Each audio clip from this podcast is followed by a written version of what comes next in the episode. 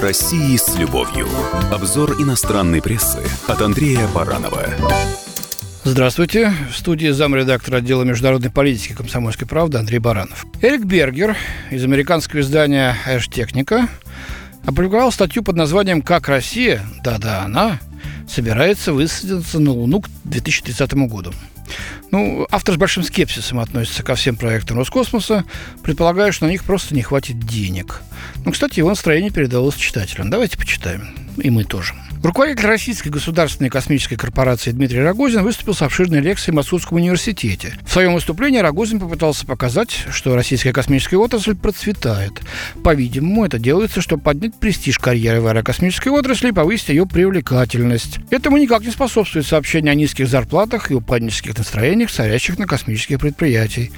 У Роскосмоса не хватает средств даже на то, чтобы убрать мусор с предприятий. Робинсон Митчелл снабдил журнал «Арстехника» копией рогозинской презентации с переводом его речи. Особый интерес представляет упор на автономную посадку пилотируемого экипажа на Луну к 2030 году. Если принять эти заявления за чистую монету, что не очень разумно, учитывая сомнения в способности России профинансировать такое предприятие, российская попытка высадиться на Луну уже через десятилетие даст старт необычайной гонки с участием программы НАСА Артемида и Китая с его лунными амбициями. Ну, тут я должен сказать, что мы не знаем, что будет на Земле, это через 5 даже лет, а не то, что через 10.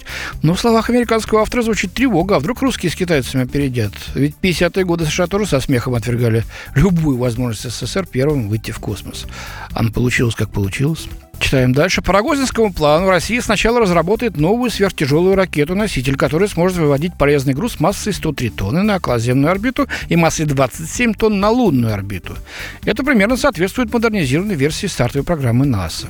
Далее, по плану к 2022 году будет разработан космический корабль «Федерация», а к 2023 году состоится его первый полет на Международную космическую станцию. Полеты в дальний космос начнутся к середине 20-х годов. В 2027 году будут доставлены на Землю пробы лунного грунта при помощи зонда «Луна-грунт».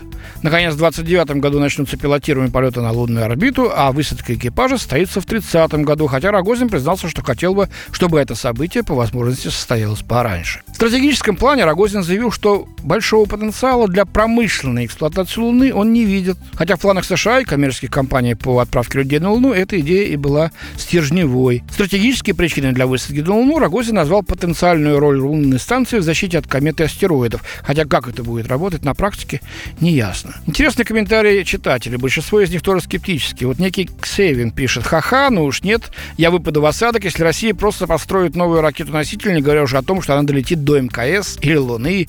Россия насквозь прогнила и почти банкрот, а талантливые инженеры уже давно разъехались. И ему вторит Сэм Бишоп. Мне их жаль. Из явного лидера по космическим технологиям они сперва продули лунную гонку, а потом и вовсе превратились в посмешище. Ну а вот есть такие мнения Эндрю Си W. В том, что им это по силам, я не сомневаюсь. Но вы знаете, ну ведь тоже хохотали, хохотали в 50-е, 60-е годы над нами потешались, а потом случились спутник и Гагарин. Давайте подождем и посмотрим. С вами был замредактор отдела международной политики комсомольской правды Андрей Баранов. О России с любовью. Обзор иностранной прессы от Андрея Баранова.